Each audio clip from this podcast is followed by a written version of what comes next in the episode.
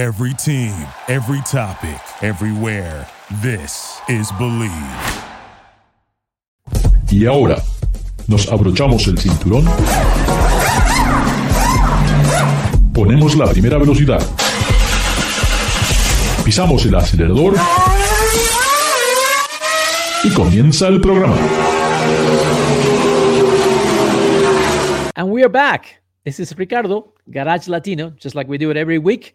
We try to bring you things that are interesting. We don't talk about basketball, we don't talk about football. No, we only talk about things that have engines, wheels, and we used to talk about horsepower a lot, but now it looks like we little by little we're talking more about EVs, and definitely there's such a, a, momentum going on around the world with so many new cars and even new names that we never thought about.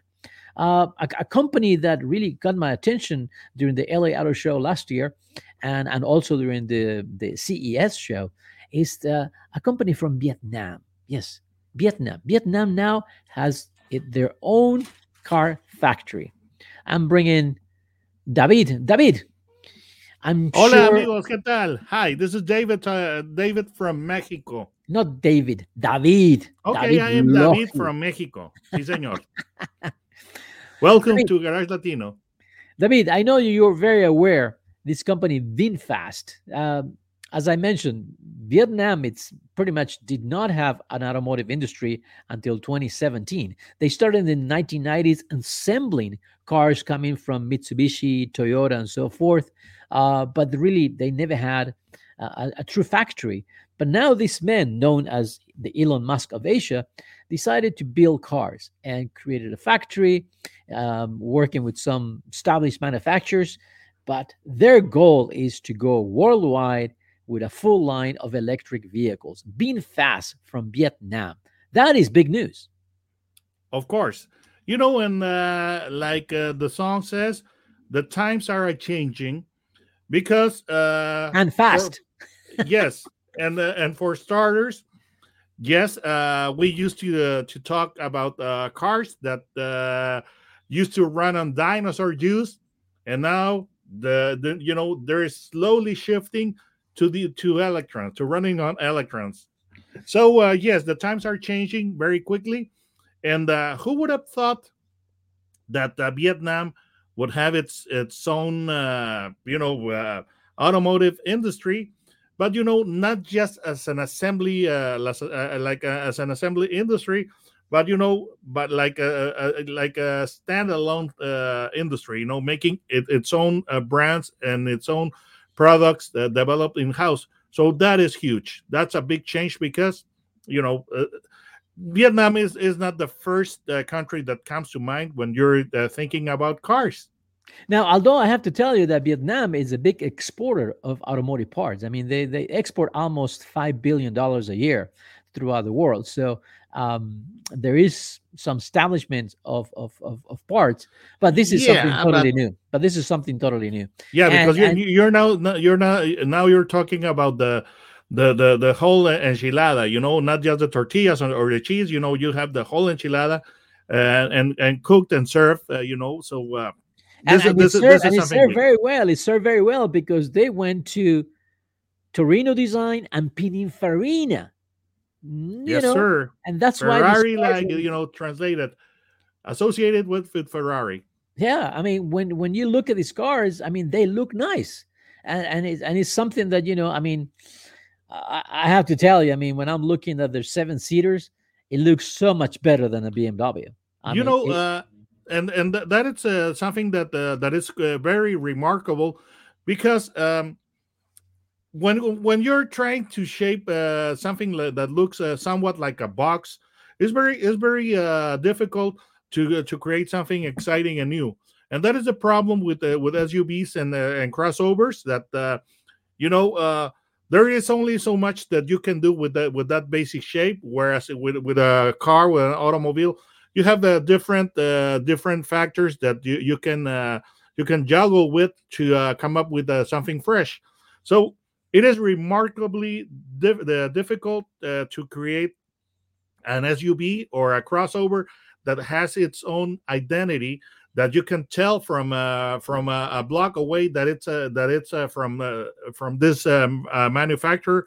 But with with VinFast, it's it's quite remarkable that the that their vehicles, the VF eight and, nine, I think, Yep. the VF right, nine yep. that I'm sure, and the um, the VF eight and VF nine, they they have a look all their own. Now, I, I have to say that beyond the car itself, also they've been attracting a lot of international talent.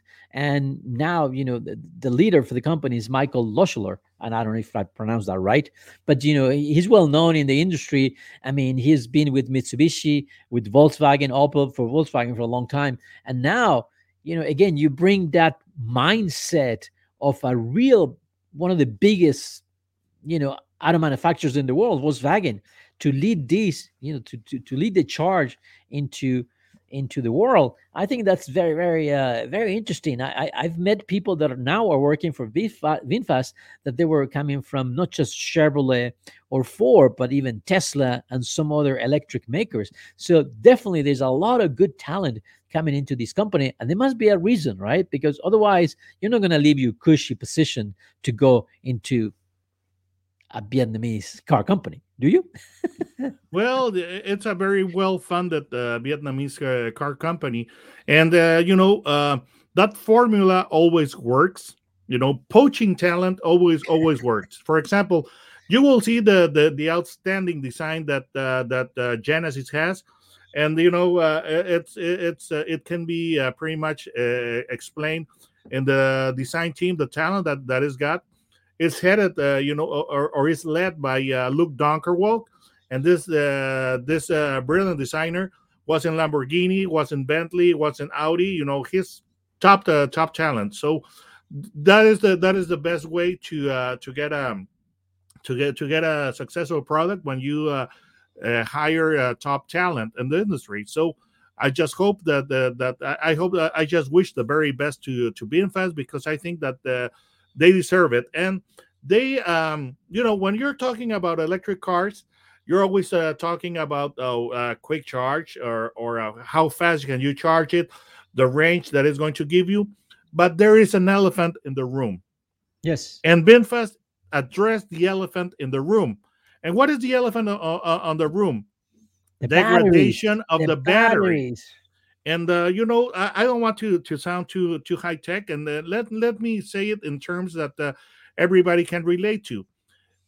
Everybody that has a smartphone has uh, suffered uh, degradation of the batteries as as time uh, goes by.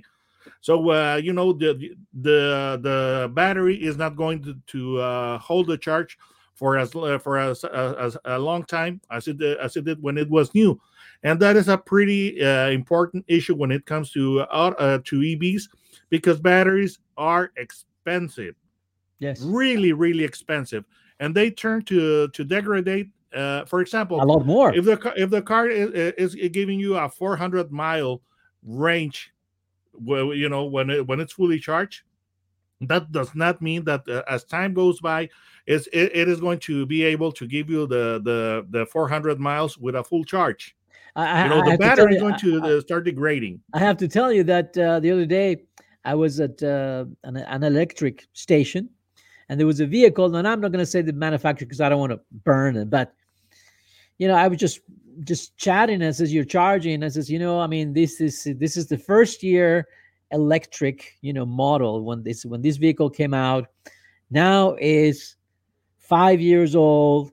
I'm pretty much I'm getting 50 miles with a full charge and and I've been thinking about changing the battery, but this car has lost so much value that the battery costs more than the car. So now it's like I'm looking for a different car. So I'm just trying to save some money to to to change the car because this is ridiculous. I mean, I I you know I, I can't really use it anymore as I was using it just two years ago. Right. So, but but VinFast has a, a pretty interesting solution to to that problem. So, would you tell us, please, Ricardo? Yes, I think it's great. They just rent you. They rent you the battery. You're gonna lease. You got two options. You want a high power, low power, and then you know the manufacturer takes full charge of the replacement battery. And, and I think that's great because you know what? As technology progresses, you're gonna get newer sets of batteries, you know, with newer technology, but you can still keep the car. The car is not gonna, you know, degrade as much as the battery. So, so th- these cars are coming with 10 year warranty, 200,000 kilometers. So, which means, you know, in five years from now, they perhaps have a, a you know, super technology and and you can keep the car because everything's going to be working. So I think that's very clever, and I think that's a, a strong selling point. Uh, I think that makes sense, and and uh, and it's something that a lot of manufacturers don't want to talk about. That you know they don't want to talk about well what happens when elephant the in the room, Ricardo. Yeah. that's the elephant in the on the room. And uh, VinFast is uh, is uh, grabbing the bull by the horns, Uh, I'm and sorry, this I is going to want- be you know, pretty this- interesting. I mean, I just want to mention this elephant in the room just a minute. Look what happened with Bolt. All the cars are being recalled because of the bad battery. Or so they tell us. But I mean, 50,000 vehicles recalled because battery, you know, uh, it could happen. So if There was uh, a there is a case of of a customer that had a, e, a Mercedes E Class hybrid, and you know now it turns out that the battery is worth more than the car. The battery replacement. yeah, yeah. Uh, David, how do we find you in YouTube? Because I know you got a, a very successful YouTube channel, Autos and Gear, but how do we find you? Well, the, and YouTube in the search bar, just type uh, autos symbol and gear, no spaces, and How you about will, your name? will Why, why, why, why, did, why can they search by your name? It's a lot easier. David Loji. Really? Okay, I, I thought that. Uh, you okay? So, so uh, yes, uh, if you're inclined to uh, to riddles, you you can uh, you can uh, type my name, David Loji L O J I. Pretty And- pretty pretty straightforward. And, and and also we want to remind everyone now we're also in autoproyecto.com. That's you know our, our Spanish version. You can find us there. And of course you can download uh, the podcast of Garage Latino through Spotify. You can also find us through the Bleav Network in the United States, which is the number one uh, broadcaster for and distributor for for podcasts. Don't go away. We got something interesting because since we're talking about you know these newcomers to to the industry, there is some out there that uh, they're quite interesting and they can really change things the way we have never thought before. Don't go. We'll be right back. Gracias por participar con nosotros. Garage Latino sale al aire por la cadena nacional Believe Network. Visita la página garagelatino.com, dale un like a Facebook Garage Latino y envía tus comentarios. Garage Latino está disponible en iHeartRadio, TuneIn, Stitcher, iTunes, Luminary y por supuesto Spotify. Así que baja el podcast y compártelo con tus amigos. Hasta la próxima. Thank you for listening to Bleav. You can show support to your host by subscribing to the show and giving us a five star rating on your preferred platform. Check us out at Bleav.com and search for B L E A V on YouTube.